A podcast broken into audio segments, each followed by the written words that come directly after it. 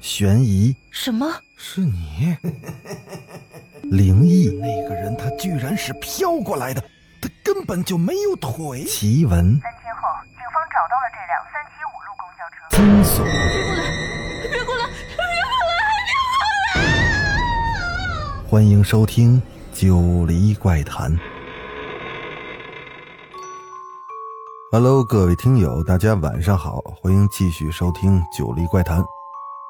咱们书接上文啊，接着来讲故事追命。上回说到哪儿了呢？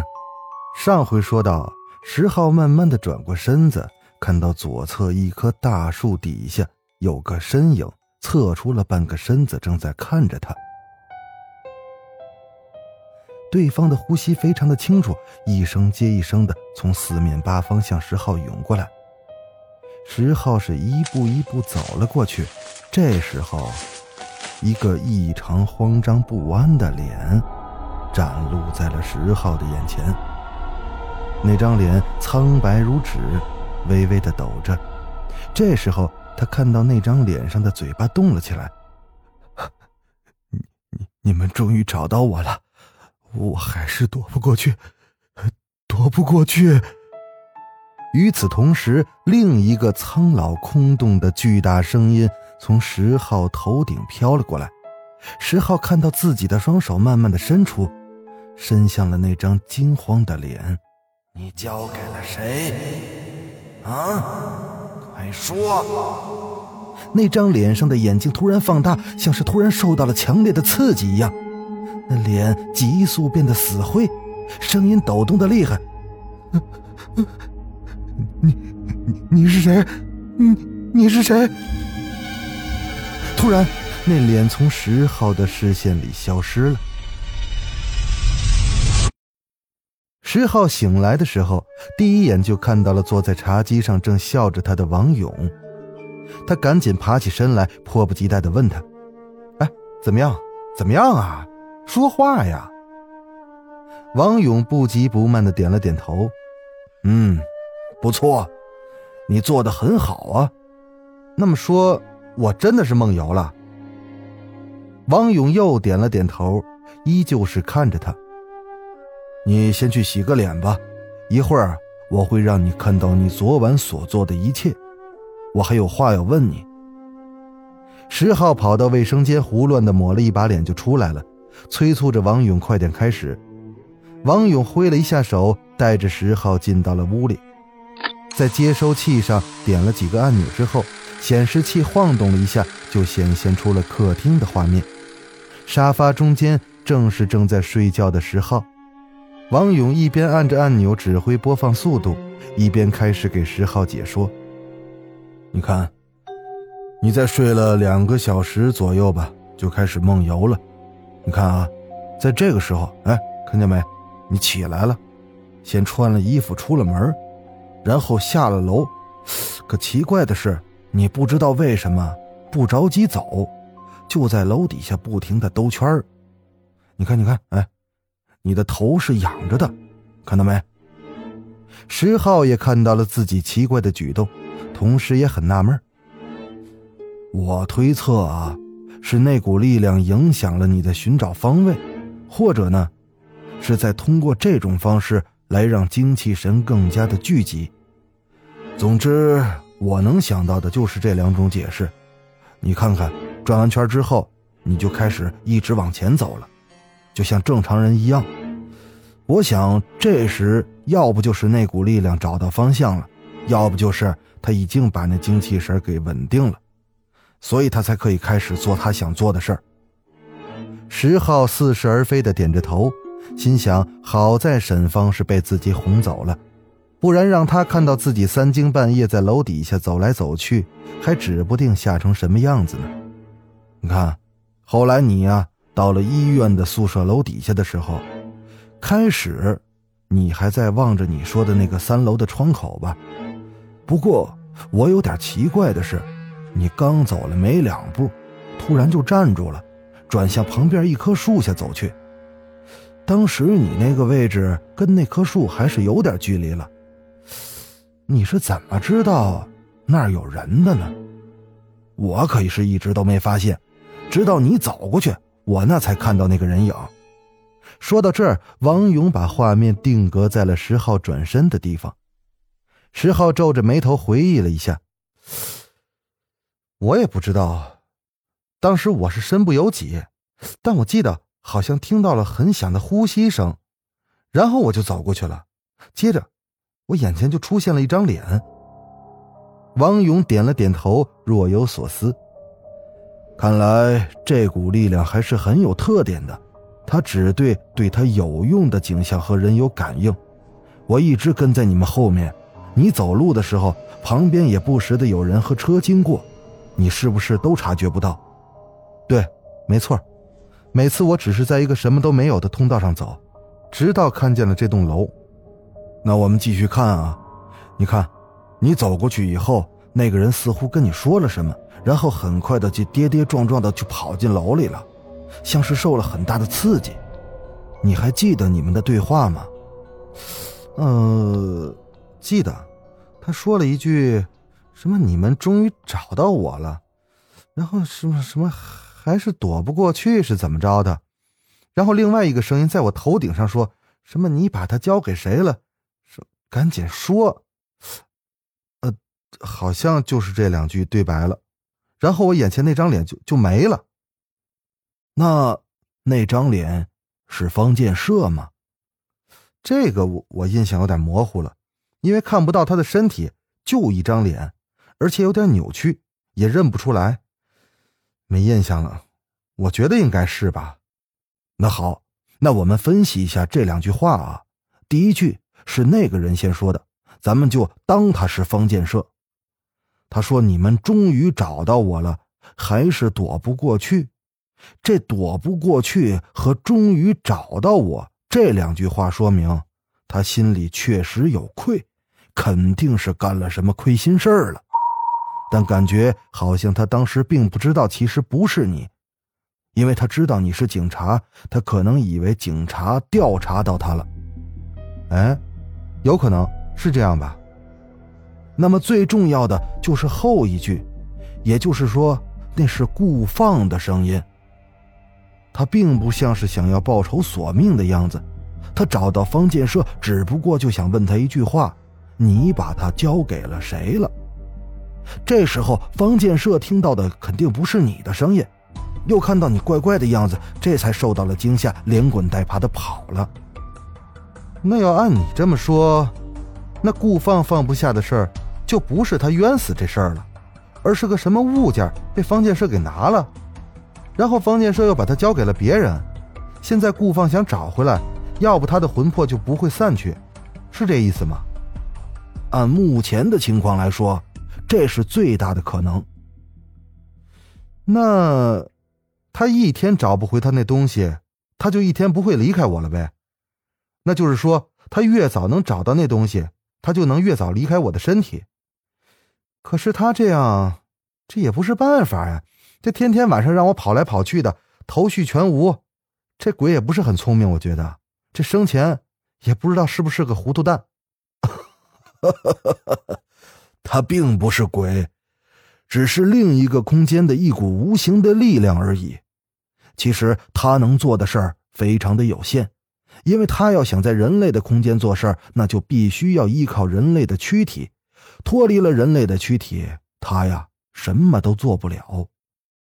那如果我帮他快快找到他那东西，那他岂不就可以离开我了？应该是吧。可是，他要找的到底是什么呢？我们可以有两个选择。石浩赶紧靠了过来，眼巴巴的看着王勇。第一，我们先找出他要找的东西到底是什么，这个可以到他生前的家里去调查一下，可能会有线索。这第二嘛。直接找到方建设，问他。嗯，你说的第一马上就可行，一会儿我们就去一趟。怕就怕我们问他家里人也问不出来什么，他家人也未必知道。这第二个，就怕方建设他不说呀。你刚才不是分析说他心里有愧吗？怕他看见我们手里没什么头绪，他又不肯说了。那。那就只好尝试一下第三种了。啊，还有第三种？你刚才怎么一块不说了？不是我不说，而是这种方法的成功率有点小，也很靠不住。哎呀，你快说吧，到底是什么呀？就是咱们直接问顾放。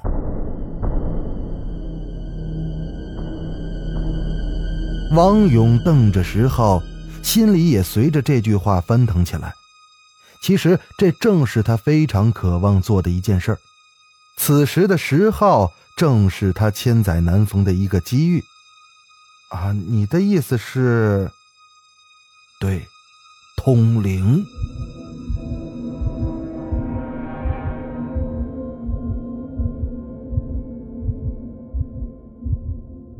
石浩和王勇在医院顺利的找到了顾放家的地址之后，便一起驱车去寻找。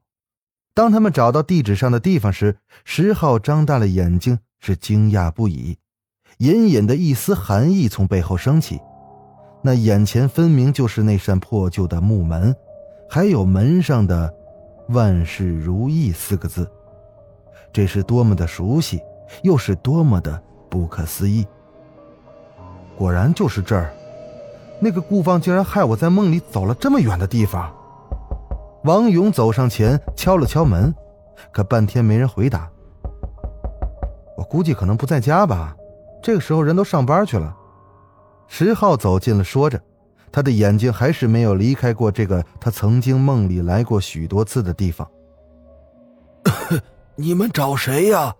是找顾家寡妇吗？这时，一个声音从身后传来。他俩回头一看，是一个矮矮胖胖的老大爷，正在笑眯眯的看着他们。哎，对，大爷，他家没人吗？老大爷看了看石浩身上的警服，自作聪明的说：“哦，你是户籍警察吧？老顾的户口不是消了吗？那顾家媳妇儿前天走了，带着孩子。”回山东老家了，哎呀，可怜啊！老顾，你说也岁数不大，这说走就走了，这孤儿寡母的哭了好几天啊！我觉得这回家也好，散散心。石浩和王勇对视了一下，谢过了老大爷之后，他们就走了。完了，这第一条没用了吧？呃，那第二条。要不要试试呢？怎么试啊？直接去问呗。放屁！他要不说，那我们不是打草惊蛇了吗？我们也得讲究点方式方法吧。那我想不好了，不管什么方法，只要我们一问，他发现我们连什么东西都不知道，他就不怕我们了。如果我们要是知道顾放要找的是什么的话，我们倒是可以炸着他。他不是已经被吓过一回了吗？那时候我们在布局，再吓他一次，说不定就能找到那个东西的所在。那你的意思还是让我通灵啊，去找顾放？嗯，虽然这个方法有点玄乎，但我们不妨试试。要实在不行，再想办法呗。哎呀，可是这，你说这这有危险吗？危险倒是没什么危险，担心的反而是找不出顾放来问。汪勇按耐住胸部的狂跳，故作镇静的安慰着石浩，仿佛他对通灵之事很有经验和把握似的。其实，在王勇的心里是半点把握都没有的。行，那我试试吧。石浩咬了咬牙，像是下了很大决心似的。那你说，咱们什么时候通灵？我觉得这宜早不宜迟，要不然咱就今晚吧。那要准备什么东西呢？这个我会准备，我现在就送你回派出所，然后我再回办公室准备一下。通灵所要准备的东西并不多，王勇所记得的也都是他的导师，就是那个苏格兰的老头教的，不过就是几根蜡烛和一块白布。当然，那时候吉普赛人用的物件很多，但最终让苏格兰老头分析之后，只有这两件才是真正有用的，其他的都是故弄玄虚。重要的是技巧。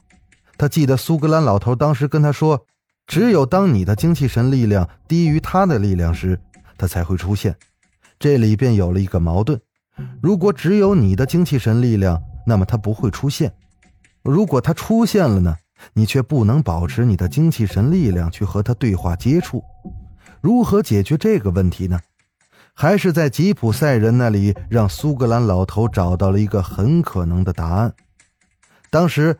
吉普赛人在通灵前给他喝了一杯奇怪的饮料，这是一种草药熬制的，酸酸苦苦的。喝完后，老头就浑身无力，昏昏欲睡，思维处在一种半梦半醒的中间，时而清醒，时而混沌。他就是在这种状态下完成的通灵。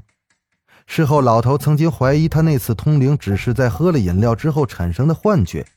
那可能是一种相当于大麻的神经性麻醉的药物，不过很快他便否定了，原因就是他跟他太太的对话，他问了许多家里的情况，由于他离家有段日子了，而他太太的答话事后都被一一证实了，并且很多都是连他都不知道的事儿，他太太就像是一个将要出远门的人一样，对他是一一的嘱托。苏格兰老头在潜心几年后，终于开窍了。原来那种药物确实有精神麻醉的作用，目的是让他的精气神力量降到一定程度，正好是要和通灵的那个灵魂的精气神水平相当，然后在这个水平线上轻微的波动。这样的话，两股精气神的力量交替着，就能呈现出焦灼和对抗的状态。两个空间的力量便能在这种微妙的状态下进行交流。为此，苏格兰老头发明了一套通灵工具。除了白布和蜡烛之外，核心技术只有两个：少许的镇静剂，让通灵者先进入一个轻度睡眠的状态，然后用电极对通灵者的脑神经进行快速的刺激。那刺激的频率，第一要密，几乎是越密越好；第二要稳定。要绝对的稳定，因为这关系到通灵者的精气神力量能否到达和灵魂的精气神力量相当，不能达到便不能成功通灵。可如何认定和灵魂精气神相当的水平呢？这一点，苏格兰老头凭着博采众长的科学精神，引用了吉普赛人的白布跟蜡烛，因为他就是在那块白布上看到了太太的身影。由于白布后面点了烛光，虽然身影很模糊，但那个老头还是一眼就认出了这个跟他相濡以共的四十多年的老伴儿。那个时候，他早就把研究的最初目的抛到了九霄云外，老泪横流，不能自已了。可惜的是，苏格兰老头的伟大发明却一次都没有成功的验证过。原因是，除了没有真正遇到过一个具有通灵条件的人以外。老头的突然脑溢血也让他只好是含恨而去。在他死后的几天里，老头的几个学生，包括王勇在内，曾在老头生前的办公室试验了一回，可结果是一无所获，根本就换不回老头的灵魂。最后，他们只好得出两个结论：老头的灵魂回到了苏格兰家乡去了，或者是死而无憾了，精气神没有能够凝聚起来。王勇和石浩再次见面的时候已经是傍晚了，他们一起在外面的馆子里吃了个饭。王勇简明扼要的跟石浩讲述了关于通灵的一些细节和要点。石浩有点心不在焉，一边低头闷声不吭，像是在认真倾听，又像是在置身事外，一副心事重重的样子。我说：“石浩，你是不是有什么顾虑？要不咱不通灵了吧？”王勇见他这个样子，也有点不乐意了。石浩茫然的抬起头看了一眼王勇：“不是，你说吧，我听着呢。可我觉得你有点不对劲儿，你是不是有什么心事儿？你忘了我可是学心理学的。”哎，好吧。石浩放下了筷子，坐直了，喝了一大口啤酒，说：“既然瞒不了你，那我就直说吧。这个方建设似乎有点来头。”今天下午所长特意找了我去他办公室，你猜他跟我说了什么？王勇没说话，就这么看着石浩。他问我是不是一个人在偷偷查什么案子，叫我安分点别乱插手超越我职责范围的事儿，否则会适得其反。我就有点莫名其妙了。所长意味深长地点了我一下，他问我你是不是最近老往什么医院宿舍跑？我当时还想争辩几句。可所长立刻就严厉地对我说：“如果你感到本职工作不适合你干，你说出来，我会考虑把你调到一个比较轻松的地方去。”唉，那你是怎么考虑的呢？要放弃吗？石浩看了一眼王勇，又灌了一杯啤酒，末了把酒杯重重地放到桌子上，顾不上抹去嘴角残留的泡沫，他咬咬牙，狠狠地说：“老子就不信，这鬼还能通天！”方建设越是这么做，越说明他心里有鬼。我非要把这老狐狸给他揪出来不可。王勇，你老实跟我说，这通灵真有效吗？你到底有多少把握？呃呃呃，这个……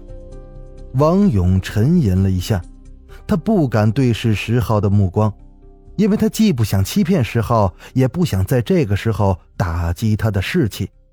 通灵之前，保持心态的平稳也非常的重要。他思量了一下，决定避重就轻的转移话题。如果想成功率大一些呢，那你就不能太激动。我觉得这酒，要不就别喝了吧。回到石浩的家里之后，趁石浩跟他妻子通电话的时候，王勇把昨晚布置的摄像头又仔细的检查了一遍，在这个节骨眼上。不允许有任何的差池。另外，他还把今天带来的一包器材拿了出来，这是电疗仪和几个收音器，另外就是一块大大的白布和一包蜡烛。怎么还有这个东西？石浩奇怪的看看地上的白布跟蜡烛，这个，这不跟电影里那招魂术差不多了吗？我说王勇，你到底行不行？王勇没理会他。继续他繁忙的工作。哎呀，去去去，你去洗澡吧，出来就差不多了。等十号洗澡出来时，客厅已是另一番的景象，茶几和沙发都被推到了一边，空出客厅的一侧一大块的空地。墙角一个小三角的地方被王勇用白布高高的遮了起来，里面放置了几张折叠的小圆凳。石浩惊讶于王勇的办事效率，同时也被这种怪异的布置搞得是摸不着头脑。你先坐在一旁安静一下，行吗？啊，最好是闭目养神，脑袋里什么都别想，心里你就数数小绵羊吧。石浩顺从了王勇的意思，走到了被推到一边的沙发上，闭目养神。一会儿，王勇叫醒了他，石浩。你把头低下来，然后王勇把电疗仪上牵出来的电极终端贴满了他的脑袋。我去，这需要贴这么多吗？越多才能越稳定，这可是成功与否的关键。干完活之后，王勇把电疗仪搬进了里屋。怎么着？你又要躲到里面去？对呀，通灵的环境要绝对的安静。不能受到一丝的打扰。一会儿我还要把电话线和门铃全给他拔了。不大一会儿，王勇从里间走了出来。他扫视了一下四周，看看还有什么工作遗漏，确定没有之后，他点燃了蜡烛，把它们小心的放到墙角的小凳子上，然后他拉下了那块白布，布上映出了隐隐约约的几个火苗。一会儿开始之后，你就注视着这块白布。当你看到白布上有影子出现时，你就可以开始跟他说话了。石浩，你知道要问什么吗？石浩看了一眼王勇，想了一下，然后肯定的点了点头。那好。王勇一直都是非常严肃凝重。他转身去倒了一杯水，从包里掏出了一个小瓶子，倒出了几粒小药片，递给了石浩：“你把它吞下去。这什么呀？镇静药。”等石浩服完药之后，王勇走到了门口，一只手摁在了电灯开关上，然后看着石浩，神情严峻的问他：“石浩，你准备好了吗？”石浩也看了看他，好了。王勇感到浑身开始燥热起来，他也深呼了一口气，然后按下了电灯的开关，然后急步的走回房间，把房门关上并反锁住。客厅里刹那的暗了下来，那白布后面淡淡的烛光摇摇曳曳，映照的四壁墙上鬼影重重。石浩闭着眼睛，心里默数着可爱的小绵羊，等待着睡意的袭来。慢慢的，石浩的知觉开始模糊了，身体轻微的晃动了几下之后，他仿佛又看到了那条空空荡荡的通道出现在了他的面前。然而他却没有踏上去，那条通道就在远远的地方，像一个巨大的黑洞。那黑洞里有一股强烈的牵引力，正试图把他拉过去。王勇此时额头已经渗出了一层绵密的汗珠。他眼睛紧张地注视着显示器的画面，耳朵还要从戴着的耳塞上捕捉任何一个声音。此时的石浩在药力的作用下，应该已经进入了睡眠的初始状态。他看到石浩慢慢地摇晃着身体。王勇觉得时候差不多到了，此时他的手有点微微颤抖。他定了定神，把手指稳稳地捏住了电疗仪上的旋钮。慢慢的，极其轻微的转动了那个按钮。石浩感觉自己已经进入到了那个通道，他的脚步似乎就要开始迈动了，就像往常一样，迈开步子之后就是不停的走，一直走着。可突然，他感觉到了一团热气笼罩了他的头顶。那热流带来的热量，像是一根根无形的针，从他的每一个毛孔处往里钻着。石浩的头皮开始发紧，然后再收紧，像是要努力的抵抗这团外来的热量。随着抵抗的加剧，石浩感到那热量往全身各处窜去，就如同水银泻地般的，一下子就涌满了全身的每一个细胞。这时候，他猛然的睁开了眼睛。王勇的汗水已经在他脸上聚集成了水珠，不时由于负重不起而掉落到地上。他的眼睛一刻也没离开过显示器，他注视的焦点就是那块白布。按照导师的理论，只要一看到白布上有影子出现，就停止加强电极刺激，保持在那个水平上，因为这说明他们已经互相可以接触到了。王勇一直都没看到白布上有什么动静。他的手指头依然在慢慢的转动那个旋钮。黑洞在石浩的眼前逐渐的远去，眼前出现了一片淡淡的红光，那光线里像是充满了绒绒毛刺般的细腻。他感觉到身体失去了重量，轻轻的漂浮起来，融进了这无穷无尽的光线里。然后慢慢的，这光线开始变淡。并且越来越淡，像是有一个庞然大物缓缓的过来了。一团散淡阴影出现在了石浩的眼前，像是薄薄的乌云一般。那乌云在红光里凝聚，渐渐的形成了一个人形。石浩看到了头的形状，然后紧接着就是手，然后是脚。那人影像是水里的倒影一样飘忽不定。你终于来了。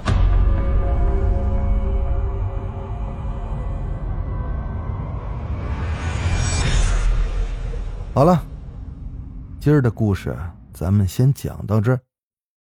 那招来的人到底是不是顾放？咱们下回《九黎怪谈》。接着给大家讲，我是主播九黎香柳，那咱们下集再见。